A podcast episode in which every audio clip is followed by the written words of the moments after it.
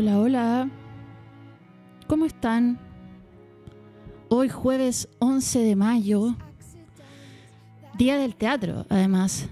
Se conmemora el natalicio de Andrés Pérez acá en Chile y por lo tanto se celebra este día.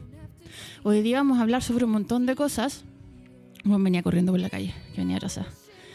Vamos a hablar sobre internet, redes sociales, hiperconectividad y todo lo que esto le ha hecho al arte y al pololeo, para bien y para mal. Los efectos que ha tenido en la paciencia, en los tiempos que, que demoran los procesos, las comparaciones tóxicas que conlleva también. Aunque esto de las comparaciones tóxicas también es como algo tan humano que yo creo que ha estado de siempre, solo que ahora tenéis más, un rango mayor de, de gente con la que compararte tóxicamente y eh, destruir tu autoestima. Vamos a partir. Ah, primero te quiero decir que si estás escuchando esto en vivo, puedes enviar tu audio comentando qué piensas tú de todo esto, qué sientes. ¿Sientes presión por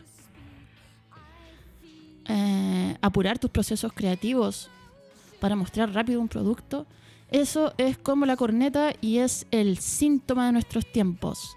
Puedes mandar tu audio al más 569 75111 852.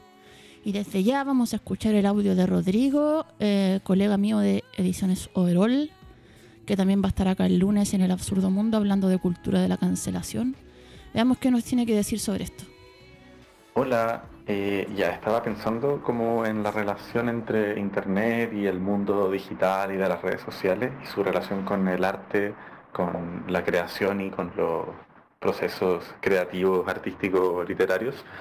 Y mm, pienso que en general, por lo menos lo que a mí me pasa es que como que me, tiende como más bien a, a, sacar como del, del modo creación y tengo como una mirada más como fatalista y tecnofóbica, no sé, como sobre, mm, sobre estas cosas que están pasando. No, no, no, quiero caer como en este discurso como de tengámosle miedo al chat GPT, porque encuentro que es como, no sé, medio ridículo pero igual es como, es como raro todo, no sé, me pasa que, en general se me va mucho tiempo como viendo boludeces, así como en Instagram o, bueno, no uso TikTok, pero mi borolo sí, y, y por ahí de repente nos ponemos, nos quedamos pegados viendo weá y como que no nos damos ni cuenta y se nos va una hora o no sé, eh, que, que uno podría aprovechar quizás en algo más significativo, no sé, como por último ver una serie, no sé, una película.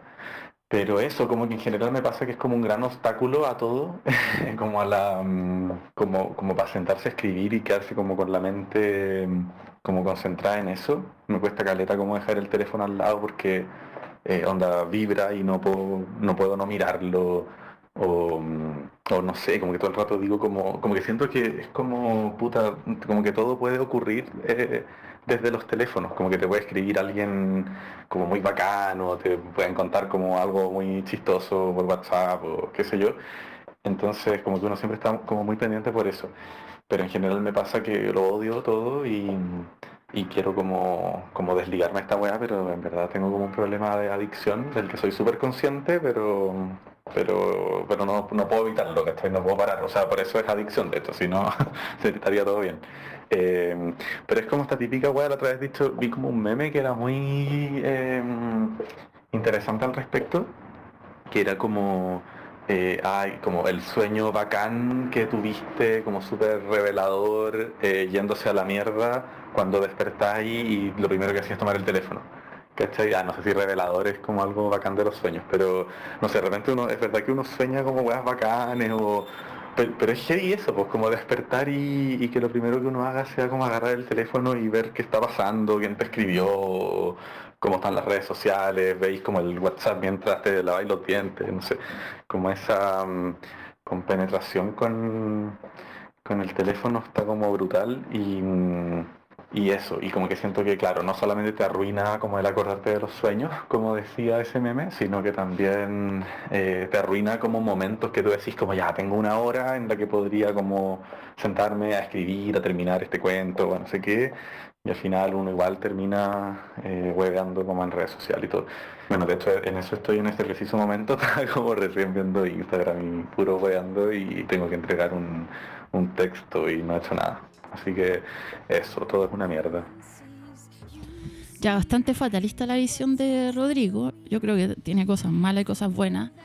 Me da un poco de, de cosa entrar desde ya en el, al inicio del programa con esta cosa de la selfitis, como diciendo lo obvio, ¿cachai? Que es que eh, en esta era del yoísmo, el culto al ego ha hecho que nos volvamos personas insoportables que solo hablamos de eh, nosotros. Yo, yo, yo, miren lo bien que hice esto, miren lo bien que hice esto otro.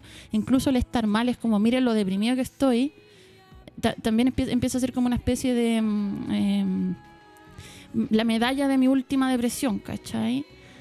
Eh, esa parte a mí me, me ha afectado un poco y he estado pensando en cómo hablar sobre esto sin Em, caer en lo obvio, ¿cachai? Que es em, ser un ególatra de manual, básicamente, porque es súper difícil escapar de esto. Y las redes sociales, además, eh, el Internet en general, pero sobre todo las redes sociales, en que cada uno es como un generador de contenido, propician y aportan un montón a estos hábitos narcisistas que si bien ya existían de antes, Mm, ahora quedan como súper en evidencia. Ahora, de que tiene cosas buenas, tiene cosas buenas. Por ejemplo, a mí tener internet me ha permitido eh, ver el Instagram de Ben Catán, solo un arroba solo un ser vivo guion bajo, y que es de donde se me ocurrió la idea para este programa. Tiene una especie de cómic, su última publicación, que dice, ninguna de las grandes obras de la humanidad se hizo por la búsqueda del like, hasta ahora y sale como una Mona Lisa con un emoji. Todas tus historias del Instagram solo dicen una cosa, aquí estoy yo. Sale un Paco. Somos milicos mandando continuamente señales que informan dónde estamos. Acá, a punto de entrar a Danza Afro. Cambio fuera. Vamos a escuchar qué tiene solo un ser vivo para decirnos sobre... ¡Ah! Vamos a escuchar qué tiene que decirnos sobre esto. Ven. Bueno, voy a leer un texto escrito por mí. Escribí un texto así organizo mis ideas frente a un tema tan complejo y apasionante como este. Bien, empiezo. El punto para mí impactante en relación a las redes es que considero es un sistema de disuasión perfecto es el sistema de generación de desánimo definitivo y aún así es absolutamente sugestivo e inevitable. Pensaba que el futuro, y hagámonos cargo, el presente, reserva para nosotros un trabajo fundamental, que es el de gestionar nuestra propia obsesión con nosotros mismos. Es en ese sentido que me parece que cualquier interés genuinamente sentido aparece sustraído de su ámbito de origen para cobrar una dimensión irreal, que es la dimensión, redoble de tambores, de la imagen. Y yo, en lo personal, no puedo contemplar este devenir sino como una especie de traición. Digamos, aun cuando estemos posteando sobre el calentamiento global, estamos haciendo, considero, un cálculo de utilidades y beneficios, ¿sí? pretendiendo que esa imagen nos auxilie en nuestra carrera por ser una persona deseable o respetable y de nuevo atraído sin remedio por lo que generamos en otros y cómo a partir de eso nos constituimos a nosotros mismos. Esto está graficado por esa acción terrible que es chequear los likes o las visualizaciones en la historia de Instagram. Y si hablo de traición, quiero decir que en esa acción de chequear los likes, nos hemos olvidado efectivamente del calentamiento global, o de lo que queremos a nuestro hermano, o de la lucha política que apoyamos quizás en principio genuinamente. Hemos olvidado esto para hacerlo entrar en un cómputo de beneficios, de beneficios sociales. En ese sentido, la imagen, podríamos pensar, no funciona de otra manera a como funciona o como funcionó tradicionalmente la mercancía.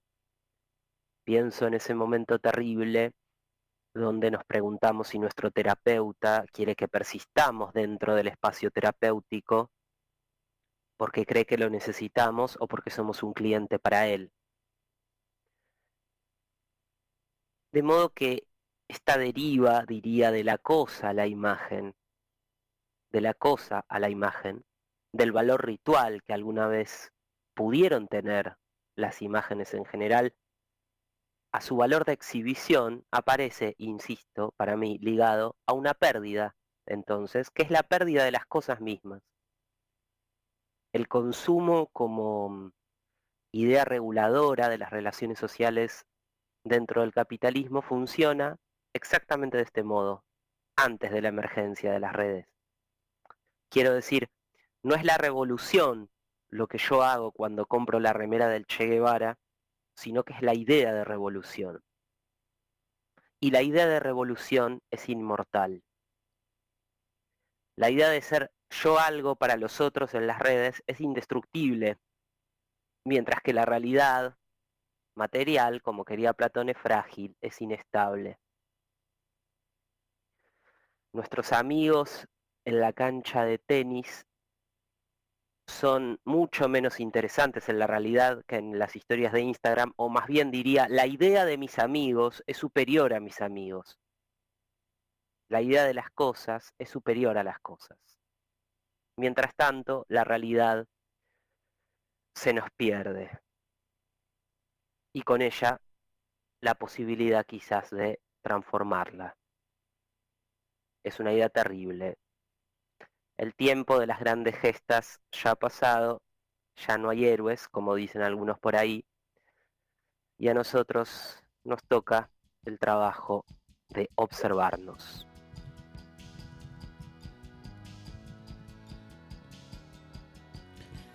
El escritor Tom Wolfe, que de hecho escribió un artículo, creo que para una revista gringa en el año 76 que se llamaba La década del yo, ya esto antes de internet, porque ya Em, cierto boom industrial muy gringo también ya estaba dejando ver esto. Andy Warhol lo dijo en su momento. Estamos en época en que aparecía el arte pop, los 15 minutos de fama que todo el mundo quiere. Eh, la idea de asegurarse una trascendencia rápidamente y que es algo que ha perseguido a la humanidad un poco desde que existe, pero mucho más desde desde que el ser humano empezó a ser más importante eh, que Dios o los dioses. Pensaba a propósito del audio de Rodrigo anterior, esto de despertarse, eh, quisiera dar un consejo literario que a mí personalmente no me funciona mucho. Sí, voy a dar un consejo que a mí no me sirve, pero a alguien más le puede servir. Es súper bacán eso de despertarse y escribir al tiro, a lo Chaplin, antes de ducharte, antes de nada. A mí no sé por qué no me resulta tanto. Soy más que de escribir en la tarde-noche. Pero es una práctica bastante, bastante bacán. Y a propósito también de esto del cálculo de beneficio, muy pero por el otro lado, pero ¿cacháis que la iniciativa para hacer el Día del Teatro un día como hoy, un 11 de mayo, a propósito del natalicio de Andrés Pérez, como lo dije antes, fue una iniciativa presentada por los senadores Camilo Escalona, Jaime Gasmuri, Pablo Longueira, el mismísimo Conche tu madre, y Pedro Muñoz, argumentando que el teatro chileno se merece tener una fecha en la que se testimonia su aporte al país y la cultura. ¿Cuándo Pablo Longueira ido al teatro? Me pregunto yo, em, al Pasapoga, debe creer que la Bueno, no sé. como que desapareció Pablo Longueira. Después, te acuerdas que un tiempo todo Santiago estaba rayado, Longueira la tiene Corteira y la weá, y como que después de eso desapareció, como que ese graffiti lo sepultó.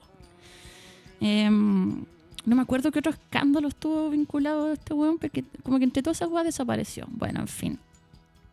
Día del teatro. Bueno, Rox nos va a contar algo sobre el Día del Teatro.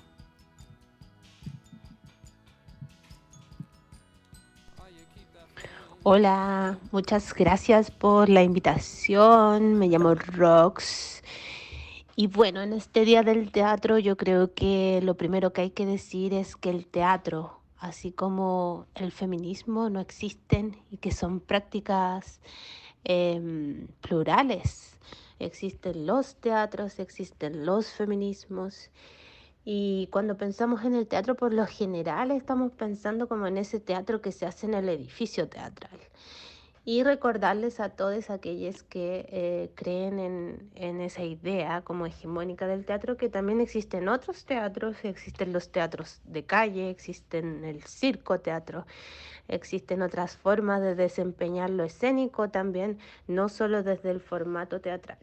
Y en lo que me cabe a mí, que me dedico a la performance, para mí em, los nuevos medios y la emergencia sobre todo de em, la virtualidad ha hecho que se, ponga en crisis el formato del teatro y, y aparezcan otras formas escénicas como la performance.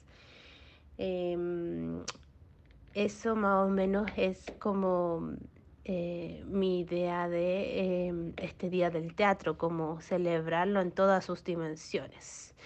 Y para celebrar el teatro y todas sus dimensiones, también les quiero invitar a em, participar o asistir a Apnea, que es una performance que hicimos junto a Ornella de la Vega. Nosotros somos una dupla em, transdisciplinaria trabaja desde lo escénico la performance y bueno, esta performance un poco habla em, tanto testimonialmente como a través de dispositivos escénicos habla sobre el proceso constitucional que estamos viviendo y eh, lo pone en tensión o, lo, o hace una analogía con los proyectos amorosos fallidos, así como fallida es eh, este devenir constitucional que cada vez saca más del closet al Chile más facho, ¿cierto? Y nos propone ahí un desafío. Bueno, eso, no me quiero alargar mucho más, eh, desearles eh, resistencia y resiliencia a todos aquellos trabajadores escénicas como yo que me dedico a la performance, pero también aquellos que están eh, insertos en otros espacios, en otros lugares, en la calle, en la población, en el taller. Em, a todos ellos un gran abrazo y, y ojalá algún día podamos celebrar eso, celebrar como corresponde. Eh, muchas gracias por la invitación y eh, les invito a que eh, nos sigan en el Insta de Ambulantes. Gracias por el espacio. Chau. Bacán. Oye, puta, iba a, iba a hacer, decir una cita delante de Tom Wolf y no la dije. Bueno, la cita era la, es la siguiente. La sanación más segura para la vanidad es la soledad. Claro, así, así sacada de contexto un poco del artículo Suena media también como una cita que uno podría encontrar en Instagram, que es muy gracioso porque eh, a mí me llama mucho la atención estas como aplicaciones para el celular que son como para relajarse y para no ver el celular. Me parece muy gracioso. Y yo haciendo talleres de escritura he tenido que incorporar esto y incorporarlo también en mi propia actividad creativa, porque también esta, esta idea de que solo puedo crear si estoy como eh, libre de todo estímulo como no artístico, entonces me tengo que ir a la punta de la, montaña into the wild a conectarme con mi verdadero yo, tampoco es tan realista para mí, para una persona como yo, entonces muchas de, de las cosas que ocurren en mis chats de WhatsApp, por ejemplo, se han ido colando en mis textos, en mis poemas, en la dramaturgia. Y, he tratado de incorporarlo también en la metodología que uso en los, eh, en los, en los talleres no creo que sea tan... No, ha funcionado mucho en realidad en la historia esto de como demonizar las nuevas tecnologías porque primero como que es, es- esa demonización te impide verlas y también porque tampoco no hay mucha escapatoria que digamos. Esta idea también eh, hippie a mí no me apela mucho, entonces tengo que inventarme otra manera de existir. Lo que sí está bueno es recordarse que, eh, que muchas veces esta, esta, esta versión como idealizada del yo, que es la que se proyecta de wow, yo eh, todos los días invento una canción nueva y, soy súper bacán y feliz, en realidad no sé tanto. Yo creo que por cada persona ególatra que muestra sus logros hay... ah, voy a hacer un cálculo súper verga. 300.000 ah, personas más felices probablemente. No sé, un número muy random. Me acuerdo siempre, yo siempre me acuerdo de esto, de cuando todavía yo no tenía teléfono móvil y yo estaba estudiando arte y me pasaba toda la tarde pintando, cagada de frío, en la Universidad Arcis, que en paz descanse, que fue demolida, que se acabó, que el Partido Comunista la desfalcó, hay que decirlo. Y, y yo decía, wow, bueno, decía en la, en mitad de la tarde, wow, estuve todo el día haciendo esto, ¿cómo puede ser que esto me absorba tanto? Y, y por eso yo me he enamorado tanto de la poesía estos últimos años de mi vida, porque escribiendo yo creo que quizás es de los pocos momentos en que me pasa este extremo de concentración. Y me pasa teniendo 200 pestañas abiertas en el, en el compu, igual no más, porque eh, todo entra, ¿cachai? Los TKM, los emojis, chumpa, entro para el poema. Y mira, tener muchos seguidores, yo creo, creo que hay gente que piensa como que asegura la felicidad. Mira, yo tengo más de 18.000 y, y estoy atrasada con el pago del arriendo, así que tampoco te creas que la pueda... Más encima Chile, pues nomás, o Latinoamérica, no sé, pues igual ahí en el tercer mundo, ¿qué tanto? Y a lo que iba o quería llegar es que además de esta imposibilidad de concentración, yo creo que hay que hacerse unos juegos mentales para poder entrar en estos trances. Quizás la palabra concentración es un poco... eh, mucha presión. Mucha presión. Y pensaba, y siempre pienso, y lo repito así como loro, eh, cuando leí que Kerouac decía, no me acuerdo dónde Chucha dijo esto, creo que en el- incluso fue como el- en el camino, que hay que tener un cuaderno donde uno escribe sabiendo que nadie lo va a leer. Y ese creo yo que es eh, uno de los grandes temas de la hiperconectividad y la, y la creación, o las artes, o lo, el oficio, la weá que sean, ¿cachai?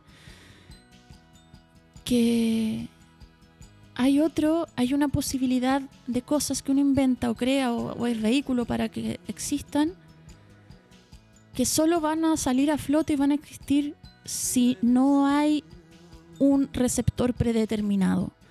Si uno no sabe que esto que está, está haciendo lo van a escuchar mañana 100 personas o que mañana esto lo van a leer toda la gente que te sigue. Hay cosas que también necesitan, creo, su tiempo. Creo que estas dos cosas también pueden convivir, el cuaderno oculto y el blog público, por decirlo así. Creo que pueden convivir. Oye, a propósito de taller literario, el otro día en uno de los talleres que estoy haciendo, eh, Andrea escribió este poema que vamos a escuchar ahora. El sueño de la Barbie. La sonrisa de la Barbie es eterna. Labios pintados, la línea blanca de los dientes enmarcada en pelos que brillan. El cutis de caucho templado, dos almendras pintadas como ojos. La niña hacía volar a la muñeca con sus manos, despacio, como si quisiera hacer volar a un pájaro recién nacido. Iba y venía paseando el olor a nuevo, acostada con ella, olía el plástico del cuerpo de pies a cabeza y se dormía en un abrazo fecundo y hermoso. Busca el zapatito rojo de tacón. ¿Le has visto? Se ha caído mientras la niña dormía. Estará enredado en el cabello sucio, atrapado en el ombligo, revuelto en las olas de las sábanas, tirado en el infinito piso de cemento. Con plastilina parda imitó el zapatito. El olor a nuevo se consumió desde la noche dormilona. El vestidito inauguró una mancha, polvorienta y grasosa. Pelos que brillan agonizan en las manos de la niña. La Barbie calva tirada debajo de la cama. Y la niña sucia, ya se baña, se perfuma con loción de Avon y se lustra la cabeza. Es otra Barbie. Se mira y se mira en el espejo de bolsillo, de rostro ancho, cabellos oscuros, piernas cortas y bracitos repolludos. Pestañea y abre grande el ojo. Usa rímel barato, labial mágico y magias en el pelo para ser rubia como la Barbie. Y cada que sale todos le dicen la negra.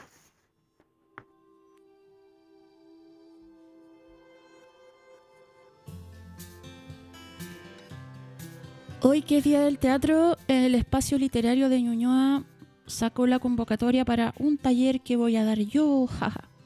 Yo, yo, yo. ah, De yo y yo, conmigo misma, no. De introducción a la dramaturgia. Así es, un taller gratuito dirigido a jóvenes desde los 16 años hasta los 100. O sea, si tienes 101, lo siento, pero eh, no es recomendable. El jueves 18 de mayo, o sea, el próximo jueves a las 18 horas, en el espacio literario de Ñuñoa, que queda en Jorge Washington 116, o sea, ahí mismo al frente en la Plaza Ñuñoa. Es una actividad gratuita, eh, pero te tienes que inscribir. ¿Dónde? En ccn.cl. Es una actividad presencial y gratuita, vuelvo a repetir. En conmemoración del mes del teatro chileno, desde el espacio literario de Ñuñoa les invitamos a participar del taller Introducción a la Dramaturgia, impartido por la artista multidisciplinaria Josefina González, entre paréntesis, quien viste y calza, que les habla aquí. Eh, autora de Cómo cuidar, bueno, qué estúpido, el programa se trata de esto, yo estoy leyendo una cosa sobre mí, pero bueno. Cómo cuidar de un pato y una casa con orejas grandes. Eh, bueno, en esta oportunidad se entregarán herramientas sobre cómo escribir para teatro, considerando elementos como el espacio escénico, los monólogos, el diálogo y las reinterpretaciones de las estructuras clásicas, revisando autores como Juan Radrigán, Mauricio Cartún, que va a dar una charla magistral a propósito por alternativa teatral estos días, y voces actuales como Pablo Mancio, Carla Zúñiga, que son gentes de mis edades que también están escribiendo teatro hoy en día. Eso, ¿por qué me gusta tanto el teatro? No sé, yo llegué porque por, actu por que actuaba y me encanta esta idea de actuar como que actuar es pensar y pensar es sentir. Yo decía, pero ¿cómo, cómo puedo hacer que mi actuación sea real? Y me puse a ver como locas y miles de videos, entrevistas de actores. Y creo que podría resumirlo en esa frase, si es que se puede resumir, por supuesto, estas son cosas que no son muy resumibles. Actuar es pensar y pensar es sentir. Me gusta que traspase todo eso, del cuerpo al cerebro y del cerebro al alma. Qué bonito. Pensé en un momento quizás hablar hoy día de la historia del teatro, los personajes de la comedia del arte. Ah, pero me di cuenta que siempre estoy hablando de la antigua Grecia, es como que. Y nunca hablo, ponte tú, del imperio inca, bueno, que no sé nada tampoco. Pero prontamente se viene en arte y pololeo, arte prehispánico. Vamos a hacer una pequeña, muy breve pausa musical con una canción que me encanta. Alguna vez la puse en el otro podcast. Esto es de Plástico Verde y se llama Adivinanzas.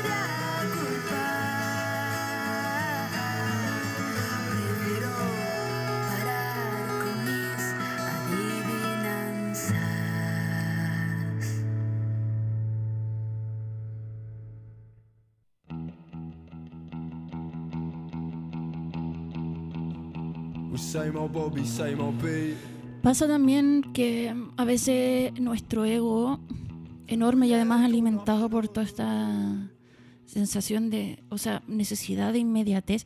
Yo, yo he hablado varias veces de esto en el programa, en los programas, en todos los programas, eh, en mi casa también, en cualquier persona que se me pone por delante. Pasa que nuestro ego nos hace sentir que la gente nos está poniendo más atención de la que realmente nos pone. ¿cachai? Uno está ahí todo perseguido y a nadie le importa tanto como no somos tan relevantes. Yo creo que es una de, las de las weas más charchas eh, y que también tiene un componente político súper fuerte porque eh, hay cierta idea, bueno, que ha existido siempre, pero que ahora nuevamente quizás es un poco, está un poco más inmediatamente evidente de que hay gente que es más importante que otra o que es más relevante que otra. Y esa wea es bien brutal. Es bien brutal que eh, esa creencia, ¿cachai? De que hay personas, por lo general occidentales, que son más importantes que un don nadie de, no sé, weón, eh, Kazajistán. Eso lo encuentro brutal y encuentro que es súper fácil caer en esa, emocionalmente en esa trampita también y darse una importancia más grande de la que probablemente tenemos para el mundo. Porque no creo, yo, o sea, yo creo, y este podcast adhiere completamente a esta idea, nuestra opinión no es tan importante. Tampoco se trata irse al otro extremo y decir, ah, a los chinos ríos no, como no estoy ni ahí. Bueno, que el chino río sea un buen más narciso que la chucha. Eh, no es tan importante. El problema es que con esta cultura de la inmediatez tenemos tan baja tolerancia al malestar que puta. Yo a veces me pillo, el otro día estaba, tenía que empezar tenía que pintar. O sea, yo quería pintar yo la carátula de mi libro. Y estuve caleta de horas trabajando, ¿cachai?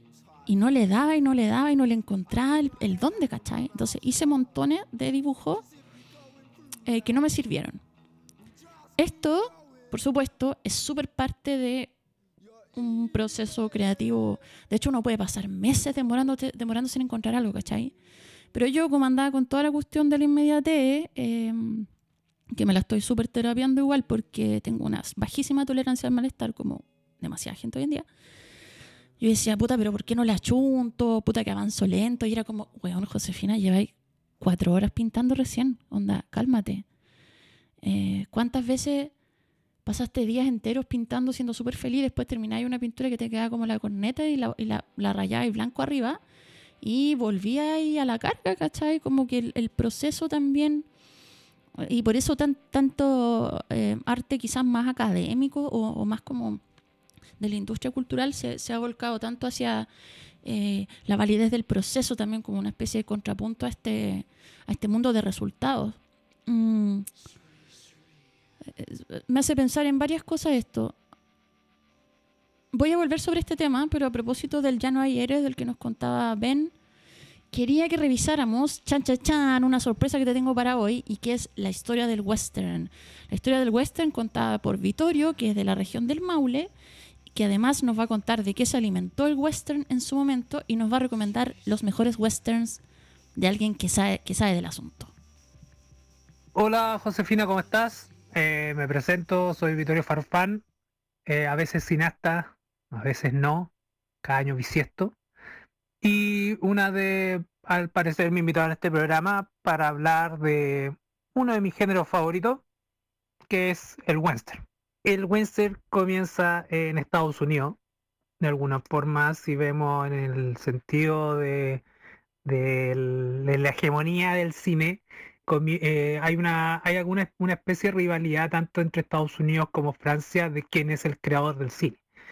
Y esto está también reflejado en, torno a lo que son los hermanos Lumière, los creadores del cine desde como el aspecto del documental con el eh, George Méliès, que es el creador del cine, mm, digamos, desde la ficción, con ahora el- con esto el viaje a la luna y entre todos sus trabajos que hacía y ejercicios que hacía Méliès.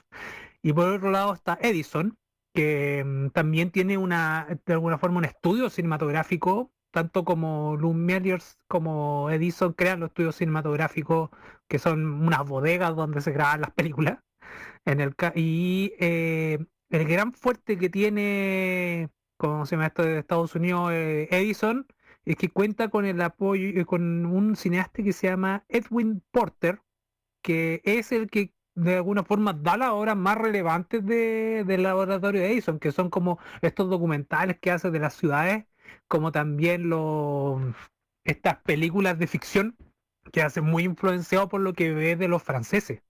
Él ve muchas obras francesas y empieza a decir, "Ah, aquí podemos repetir lo mismo. Y son como muy entre un año y paralelo a eso. Y entonces su primera obra en 1903, eh, de las primeras que hace, eh, es el asalto y robo al tren, que textualmente se llama así. Y la obra, y de qué se trata, de un asalto robo al tren.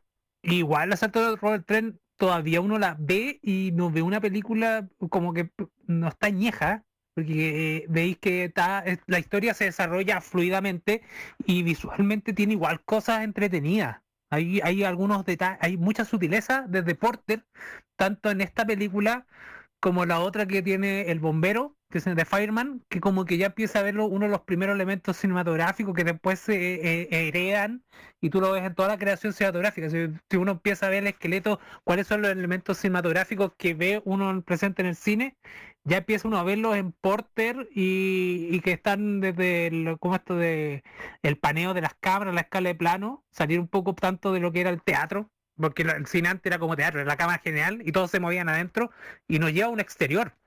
Y eso es como lo interesante de esta película y eso también como un poco yo creo que es lo atractivo del western, que eh, ah, eh, son películas de exteriores. De alguna forma el western sí es el esqueleto del cine contemporáneo, tanto directa directamente como indirectamente, ya que hereda toda esta cosa de lo que, por ejemplo, nos viendo el, el tema de, de que Estados Unidos eh, termina siendo como el país que, te- que reina en el cine comercial y lidera, es por gracias al western. Si vemos indirectamente el, el- en la cronología de la eh, es como contar la historia del país, ya que de eh, en, el viejo mundo en Estados Unidos cuando se empieza empieza a existir esta cosa de la prensa y, la literatura o las novelas de bolsillo que existían en el siglo, los siglos, previos, el western eran las leyendas de estas personas, los forajidos, la historia de los vaqueros, los cuentos cortos que estaban disponibles en, estos diarios, revistas y libros de bolsillo, eran los western. Entonces, ¿qué es lo primero que toma el cine para su fin masivo? Son los western, indirectamente. Y ahí heredan como el, el héroe americano y también un poco, como decir, el vender jeans. Sí, el la existencia de lo que usemos jeans, yo creo que está totalmente ligado con el asunto del western. Y, y para mi gusto, incluso eh, si uno nota, eh, la historia de alguna forma tiene héroes épicos y, mito y como de alguna hasta mitológico. Para mi gusto, Napoleón, si tú lo veis como una especie de ser mitológico más que real. Entonces, eh, indirectamente los westerns, desde, desde la forma que se escribían los diarios o los relatos de, de estos seres como Billy the Kid, Wire Earp, son todos resultados de una de una venta de un ser mitológico que existe más en la literatura, en la, en lo, en la, en eh, que fue creado en la prensa y en los libros, que el que, existe realmente. Y el cine hereda esto y crea sus propios seres mitológicos de Estados Unidos, de Norteamérica. el ser que está a servicio de la historia de, de- la construcción de ese país. E- Ese, ese es como el giro que hay que ver que vende Estados Unidos y termina haciendo.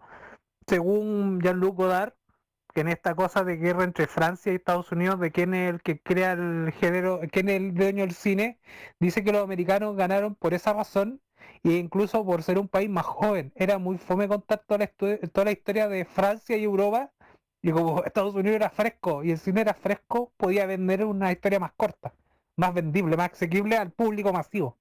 Y eso terminamos viendo indirectamente hasta nuestros días.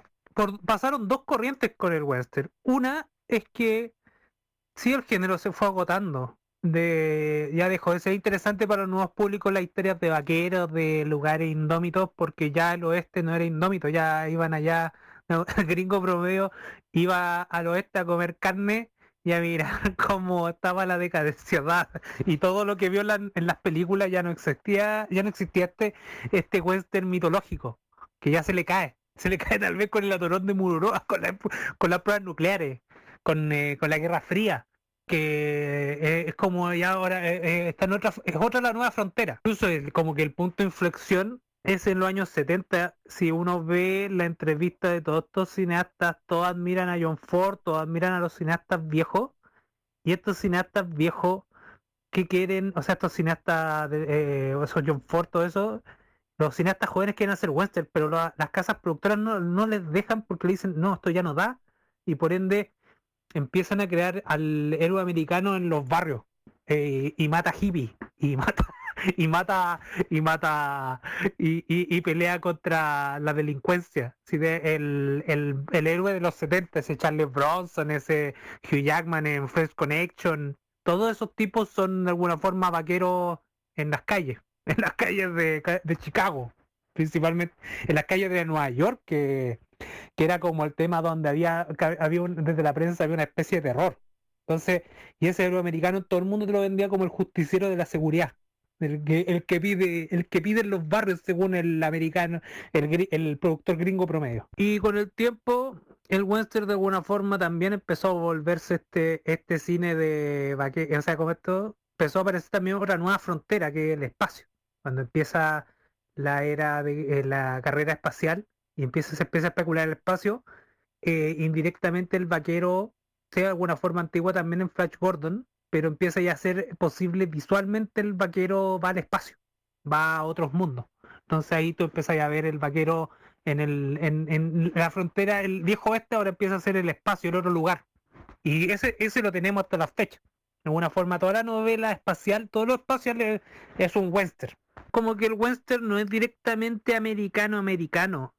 El western sí es creado en América, tiene su consagración con, digamos, con John Ford y todos los cineastas que rodean esa época, el Anthony Mann, que tú quieras, pero sí cuando aparece este evento de un poco el chambara, o el cine de espadachines japonés, o el cine samurái también, no son lo mismo, pero tienen, son casi sinónimos. Eh, y de alguna forma el hito de que yo a mi gusto es Akira Kurosawa que hace como el punto de inflexión con los siete samuráis que es una película que es como un hito desde los festivales de cine que termina indirectamente alimentando al western y le carga con otros códigos. Empieza a aparecer como toda esta cosa más de filosofía mea, mea oriental donde los personajes son eh, más que de afuera más que son como un poco más moralistas, más filosóficos, todo el tema de lo que te impone el cine Kurosawa, son más shakespearianos. Tienen como otras complejidades que ya te, que de alguna forma también existe como una retroalimentación para John Ford y para todos esos cineastas americanos, que ya Kurosawa de- e- era fanático. Él también era, él alimenta, él- viene, viene influenciado por el western, pero se termina alimenta- eh, termina retroalimentando el western. Y diría que el otro hito indirectamente que termina como dando más forma al western o que es como el último sablazo que este que el spaghetti western de los italianos que tanto los alemanes tanto los españoles por ahí también uno que otro western termina también dándole la, la última los últimos gritos a lo que es el western americano con este western un poquito más crepuscular de fines de los 60 y algunos que hay por ahí en los 70 y lo que es mucho el- de los últimos panteones y después viene como para algunas cosas que de Latinoamérica, de, Medio Oriente, más que, que terminan como dando los últimos, las últimas pinceladas al western eh, crepuscular que americano. Pero eso es como un poco también, o sea, decir que el, el ADN del western viene mucho de robar lo exótico de otros lados y asimilarlo como americano. Y el tema, y principalmente como que este héroe americano idealista o empieza a evolucionar ya un, a un tipo totalmente más, más nihilista, más incluso ya como sin discurso, muy, muy desde el silencio, que antes pues como súper maquillado y después termina viendo esa cosa que no sabéis qué estáis viendo, que para mí es mucho mejor. Mira, para no caer en los mismos cinco western que recomiendan todo todos los todos los cinéfilos que puta desde los más que obvio que mm, Once Upon a Time the West eh, eh, quien disparó Liberty Balance Los Centauros del Desierto Johnny Guitar creo que voy a recomendar cinco western que a mí me gustan mucho y creo que son poco visibilizados o están medio olvidados.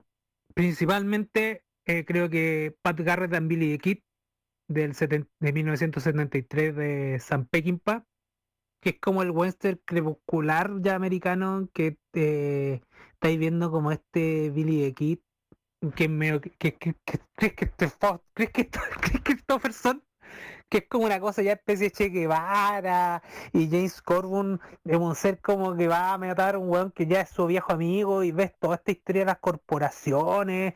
Un western que a mí me gusta mucho porque huele a borrachera barata. Se nota se nota esta cosa Bob Dylan actuando como el forro poniendo la banda sonora pero todo todo es muy crepuscular todo es muy todo ya vemos que se, se murió el western se murió hace años pero ya vemos estos seres casi como fantasmas matándose entre ellos a mí me- eso me encanta de, esa película. Eh, eh, esa es como la que recomiendo uno. Otra que me gusta mucho es eh, de los Spaghetti Western. Que están toda la trilogía de, de Leones, para Django, de Corbucci y un montón ya como hiper mega vistos.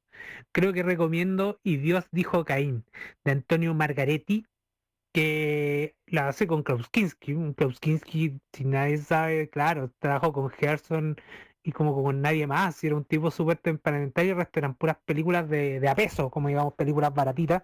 Esta es una.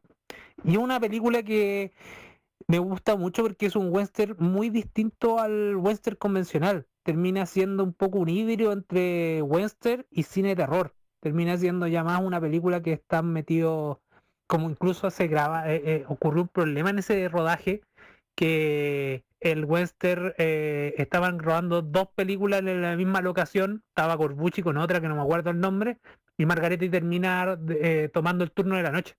Pero la película termina volviéndose una película de terror. Así, a lo Margaretti. Más encima Margaretti tiene más trayectoria como cineasta de terror que de western. Y termina siendo una película súper macabra con un final así como entre la dama de Shanghái de Orson Welles y Infierno de Darío Argento. Eh, me encanta, me encanta. Y cuando los cuervos vuelan, de 1984 de Hans ni sé noruego, que es un western vikingo. Es de alguna forma el Yujimbo de Kurosawa, el fusil de los dólares de Leones, pero con vikingos. Y lo más divertido es que de alguna forma todos estos westerns heredan de Shakespeare eh, la guerra de las rosas, eh, el tema de los dos bandos. En este western ves que Shakespeare viene de los noruegos y toda esta crepuscularidad vikinga de dios de Odín y está buenísimo. Y aparte sale unos callos percherones, patas cortas que le dan otra atmósfera. Y muchos western de cuchillo, pero western al fin y al cabo. Esta es parte de una trilogía también de western vikingo. Está el vikingo blanco y la otra que siempre se olvida el nombre, como se decía en, español.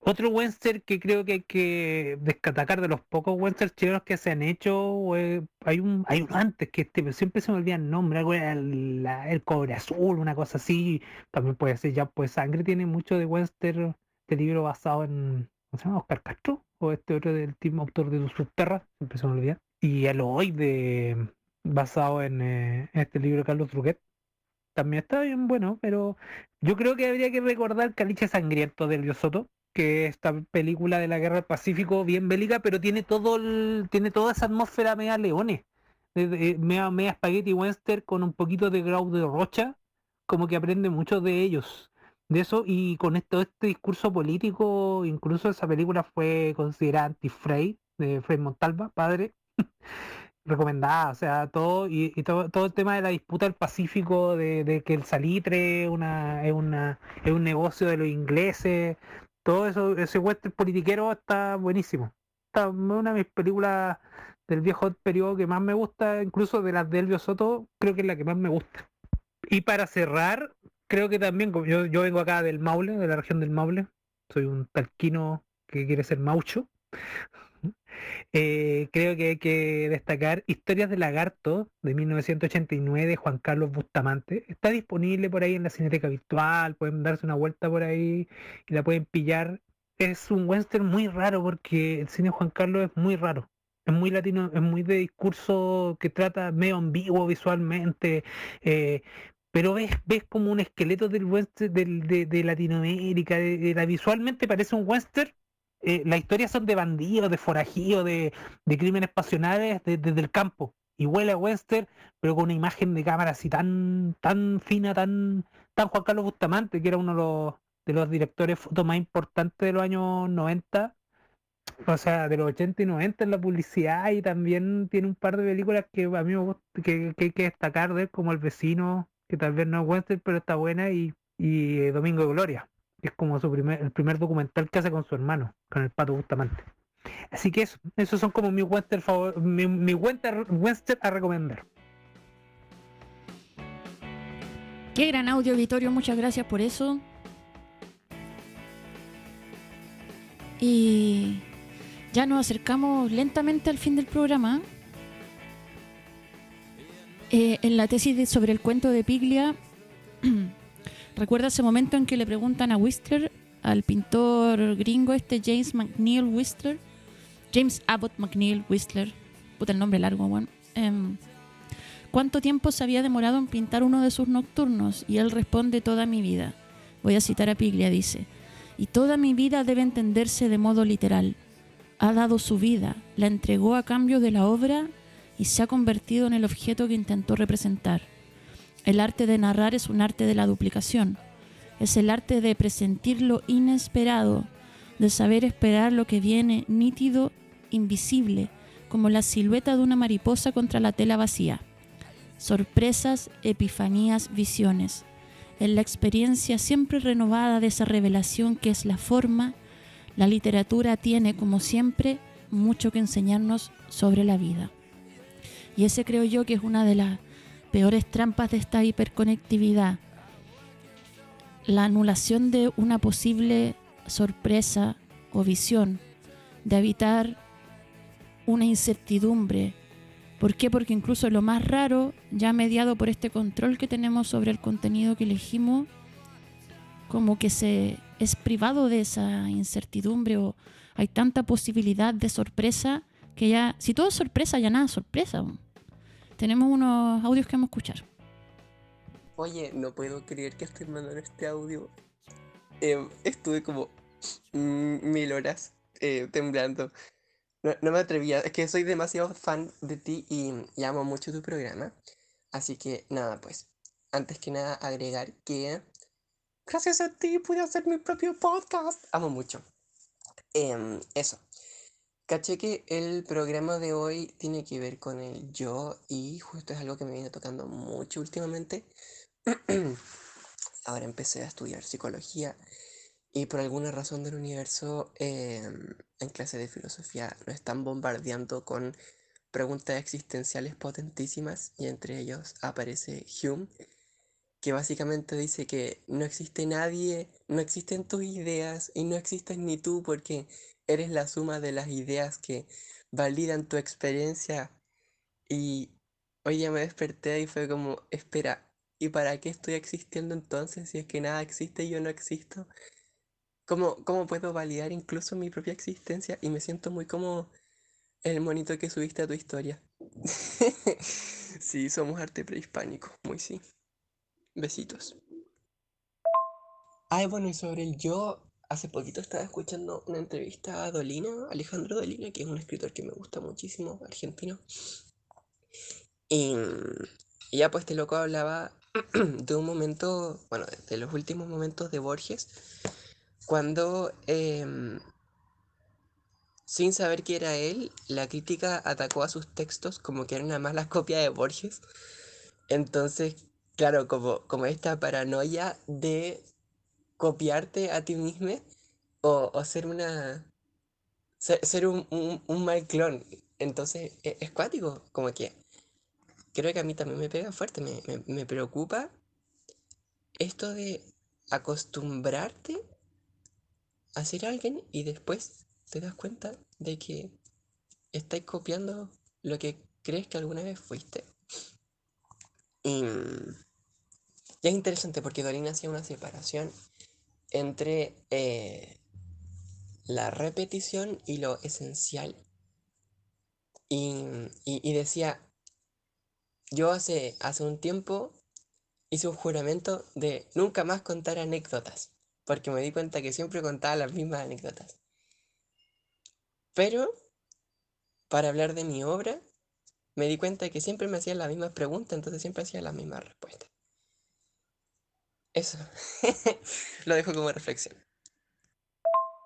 Olis, escuchando lo que se estaba hablando, em, quiero compartir un texto que tiene que ver con el yo, con las redes sociales y con la vertiginidad de la ciudad. Se llama Rueda. Corro como nunca.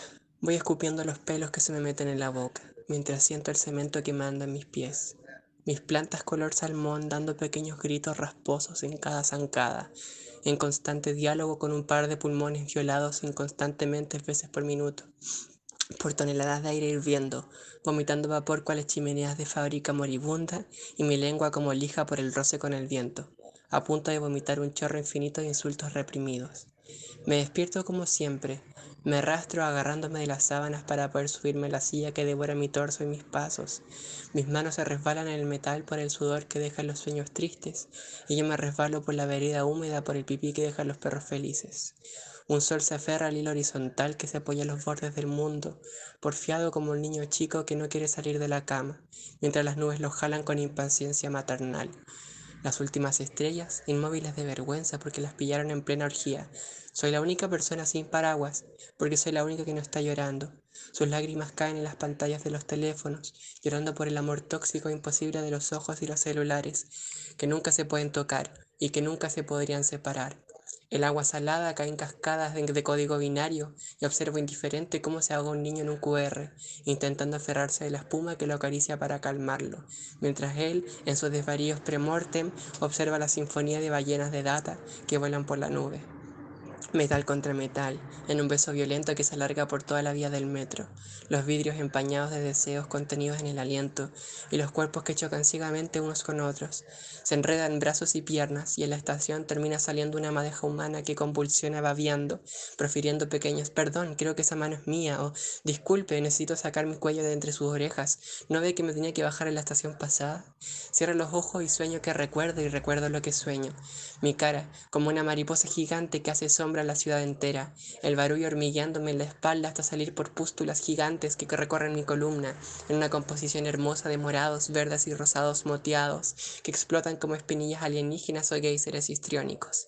El viento con todos sus colores inflando un planeta, que ríe nerviosamente, desinflándose en el acto, mientras observa el espectáculo del desenfreno frenético en la desnudez del universo. Con un ojo abierto y el otro en las alas de la serpiente de la aurora boreal del polo oeste, me trae un gemido de rabia que decanta la médula con un escalofrío mientras las ruedas se acercan más y más.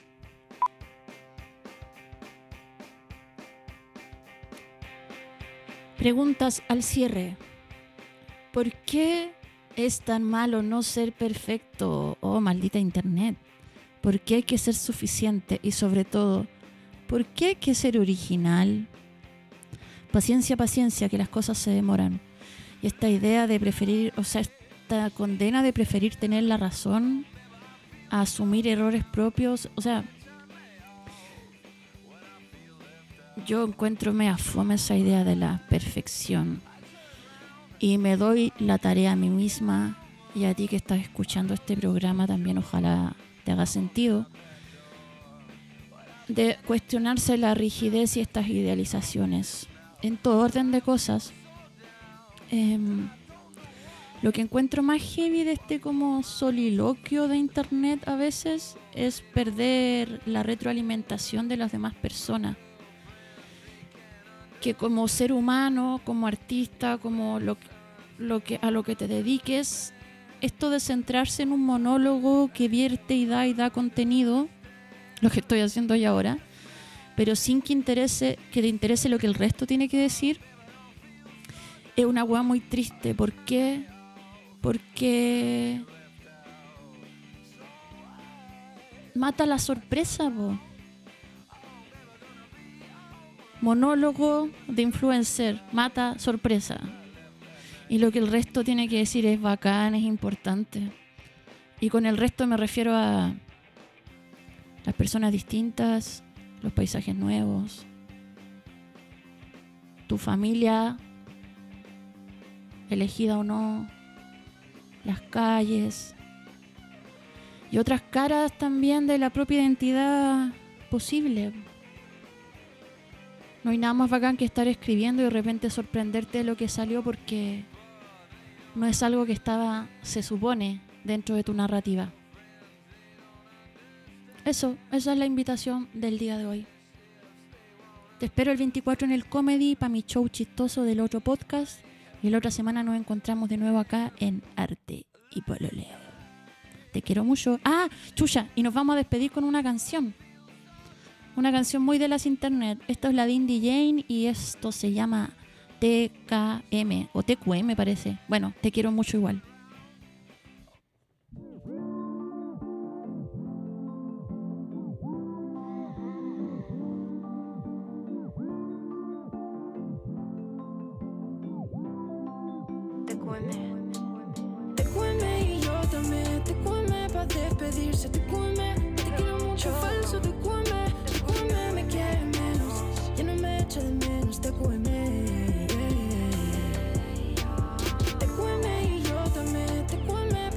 Despedirse, te cueme, te quiero mucho falso, te cueme, te cueme, me quiere menos, ya no me echa de menos, te cueme. Me quiero quedar a dormir. Me dicen me tengo que ir. Si ya no te hago reír. Ni con un meme. Te cueme. No No existe eternamente. Tengo que abrir la mente. Comerme otra gente. No puedo calmar sed que sabor de tu baba me pasa como agua, no puedo calmar la sed, te. Con el facho no me vine, me da la tela al cine, carrete me deprime hasta nene y no pierdo